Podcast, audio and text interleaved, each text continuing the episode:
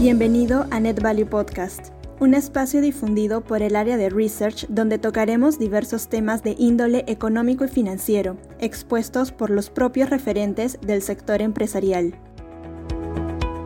¿Qué tal? Soy Álvaro Badillo, coordinador del área de research, y en esta oportunidad hablaremos sobre las perspectivas de la economía peruana. Como sabemos, la pandemia del COVID-19 ha golpeado fuertemente a la actividad económica, llevándola a registrar su primera contracción tras 22 años de crecimiento ininterrumpido. En esta oportunidad tenemos el agrado de conversar con José Luis Nolasco, quien se desempeña como subgerente de estudios económicos del BCP. Bienvenido, José Luis. Espero que te encuentres bien. ¿Qué tal? Mucho gusto. Muchas gracias igual por la oportunidad de conversar con ustedes. José Luis, no sé si podemos empezar este, con un panorama internacional sobre lo, que ha venido siendo el, efecto del COVID-19 en las economías globales. Sí, claro. A ver, bueno, por el lado internacional, ya casi a un año de, la pandemia, pues eh, hoy en día las perspectivas eh, por el lado internacional giran en torno básicamente a cómo va a ser la velocidad de recuperación y en esa línea pues eh, depende muchísimo del proceso de vacunación que se viene dando en todos los países del mundo. ¿no?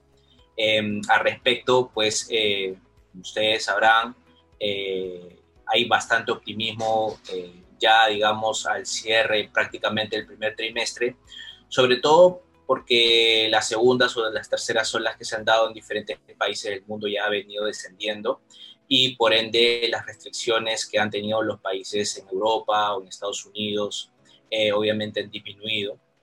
Y justamente en esa línea también se ha venido dando un proceso de vacunación relativamente rápido, Em, es así que el Fondo Monetario, por ejemplo, en su última eh, actualización de proyecciones, espera para un PBI mundial de prácticamente 5.5% para este año.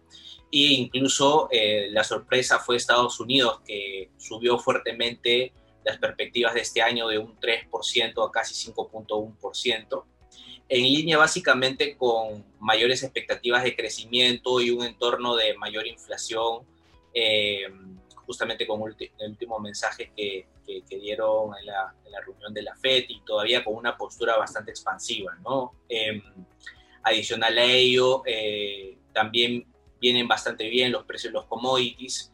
el cobre tan solamente ya se está ubicando en máximo de casi 10 años y, y lo mismo también algunos precios agrícolas lo cual puede definitivamente dar una perspectiva positiva.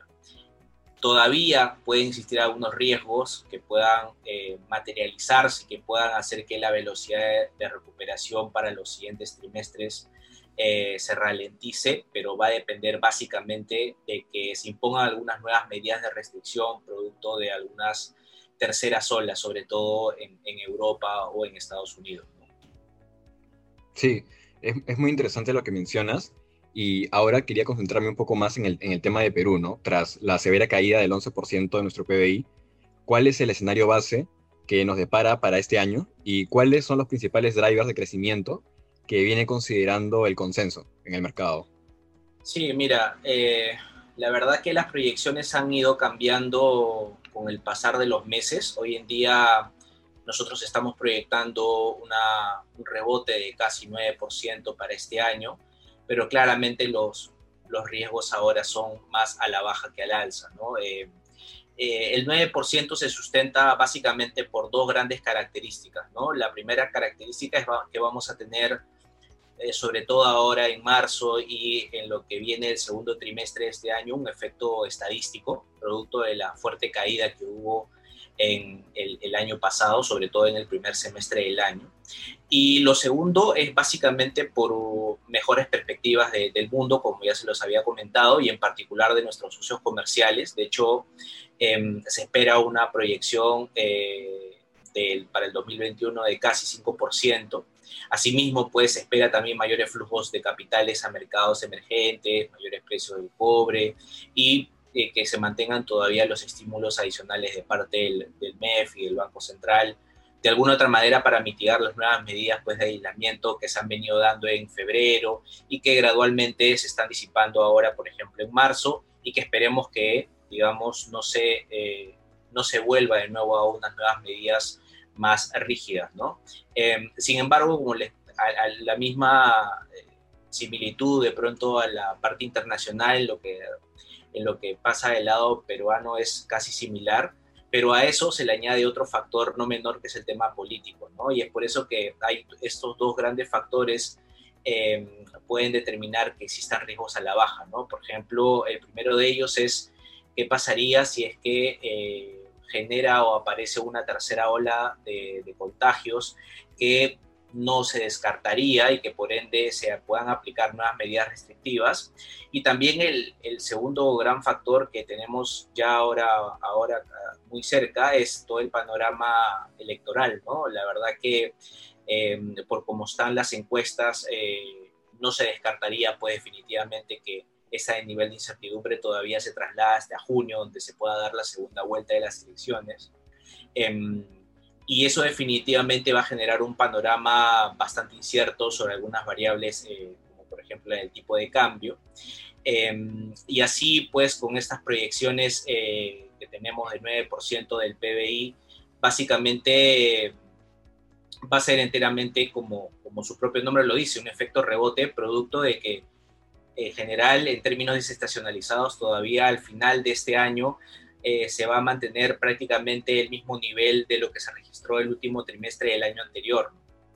Asimismo, eh, la mayoría de mercados en el 2021 aún todavía van a ser bastante pequeños que lo registrado en el 2019 eh, y el mercado laboral va a seguir fuertemente golpeado y aún más informal que antes.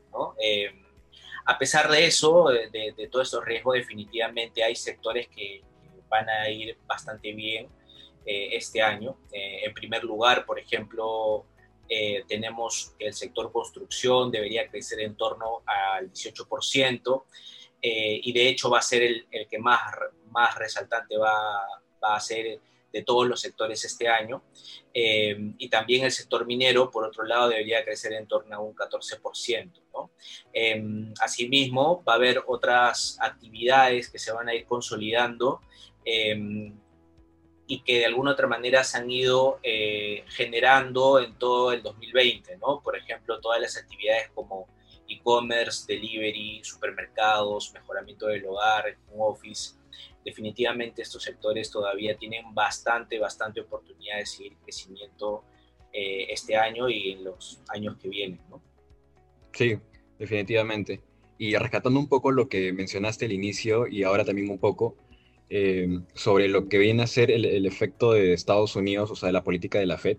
Recientemente hemos observado una subida en los rendimientos de los bonos del Tesoro americano eh, debido a las expectativas de mayores presiones inflacionarias que están relacionadas ¿no? a la aceleración en la recuperación de Estados Unidos, así como un posible, una posible reducción en el ritmo de compras por parte de la Fed.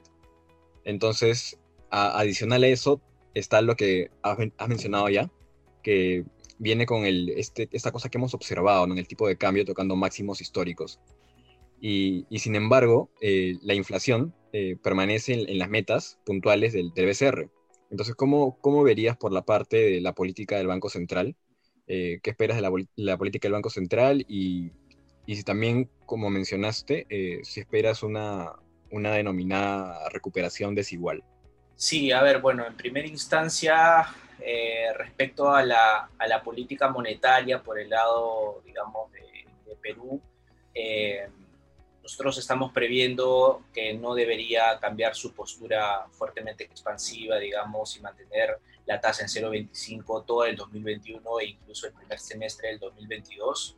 Eh, de hecho, esperamos una subida de casi 50 puntos, por, puntos este, porcentuales recién, o puntos básicos, perdón, recién hacia el segundo semestre del 2022, eh, en línea con un deterioro de la demanda interna y que ésta se vaya recuperando gradualmente, ¿no? Eh, asimismo, pues las perspectivas de inflación todavía eh, se van a mantener, digamos, en torno al 2.2% para este año y para el próximo en torno al 2%, en línea dentro del rango meta pues de lo, espera el Banco Central, que es entre 1 y 3%, y básicamente explicado por una mayor eh, cotización de precios de los commodities agrícolas, el efecto pass-through, pues el tipo de cambio hacia la inflación, y, de hecho, de alguna otra manera, todos estos factores de oferta que en algunos meses se van a ir dando, como por ejemplo los que se dio en el mes de enero.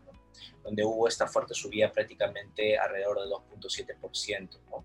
Em, asimismo, en esa línea, pues, eh, digamos, de postura fuertemente expansiva, el Banco Central también ha determinado eh, que se va a mantener eh, la liquidez todo este año. y pues con esa, con, esa, con esa previsión recién deberíamos estar llegando a los niveles de la prepandemia de 2.25% recién hacia, hacia fines o mediados del 2024. Em, respecto a la última consulta, eh, lamentablemente en una situación como, como esta, em, definitivamente va a haber eh, ganadores y perdedores y creo que los, los grandes perdedores ha sido eh, el mercado laboral que va a ser bastante informal y por ende va a generar una fuerte, un fuerte incremento de la desigualdad. ¿no? Em, y esto va a tardar bastantes años en, volver de nuevo a los niveles, por ejemplo, de 70% un nivel de informalidad, y que de alguna otra manera va a estar eh, como tarea pendiente al siguiente gobierno que, le toque estar presente. ¿no? Eh, no va a ser sencillo volver a esos niveles, eh, y como ustedes saben, la literatura está descrita, para volver a reducir 10 puntos porcentuales de, informalidad no se va a necesitar solamente cinco años, sino varias décadas. Em, y no solamente acompañado de crecimiento, sino también con, de alguna otra manera, con este, em, políticas, digamos, de formalización clara.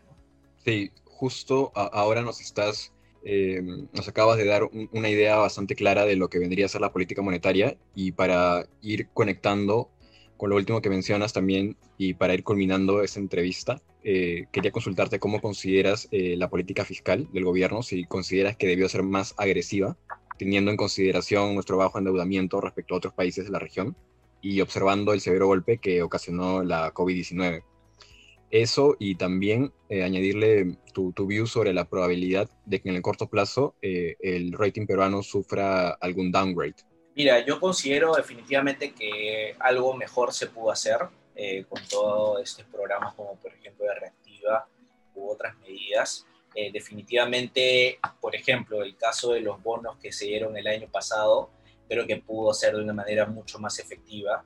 Eh, y esperemos que este año, si es que será así como ya se ha dado este bono de 600 soles, si hay unos futuros bonos, sea de mucho más rápido de lo que ocurrió el año pasado. Creo que en ese aspecto se puede mejorar. Y bueno, de alguna otra manera también ahora con esta reprogramación de los créditos de reactiva, también creo que es una buena medida.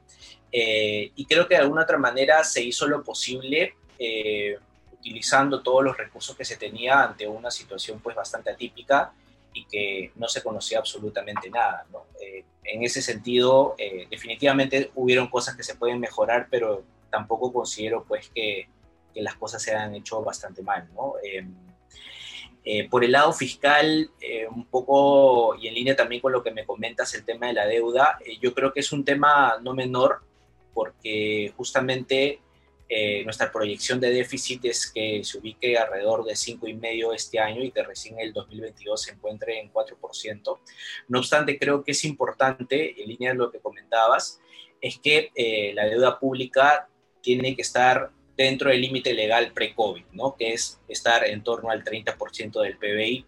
Eh, en su último informe preelectoral del, del MEF, eh, recién en el 2035 se estaría alcanzando a un nivel por debajo del 30%, así que creo que el siguiente gobierno tiene que tener claro cómo va a establecer las metas para poder llegar a ese límite legal que ya se los estaba comentando. Em, de alguna otra manera eso puede dar señales también hacia afuera para que no pueda existir algún downgrade. Y definitivamente también eh, de alguna otra, manera incentivar la inversión privada para que eso no pueda ocurrir. Pero eh, hoy en día es bastante incierto por todo este contexto de, electoral que, no se sabe quién pueda ser presidente o presidenta. Perfecto. Hemos llegado al final de las preguntas. No sé si quieres añadir alguna conclusión o algunas palabras José Luis. No, agradecerte más bien por la entrevista. Eh, y solamente pues a, seguir cuidándose. Eh, creo que todavía esto es de largo aliento y hay que tener bastante paciencia. Eh, creo que está eh, más allá de las medidas que pueda hacer el Ejecutivo por controlar la pandemia, creo que va a depender de, uno mismo que esto pueda pararse y no se pueda, digamos, expandir cada vez más el virus. Sí, de parte de NetValue también queremos agradecerte, José Luis, por tu participación y tu tiempo. Y los esperamos en una nueva edición de este podcast de NetValue, eh, tu podcast de finanzas e inversiones contadas por los propios referentes del sector empresarial.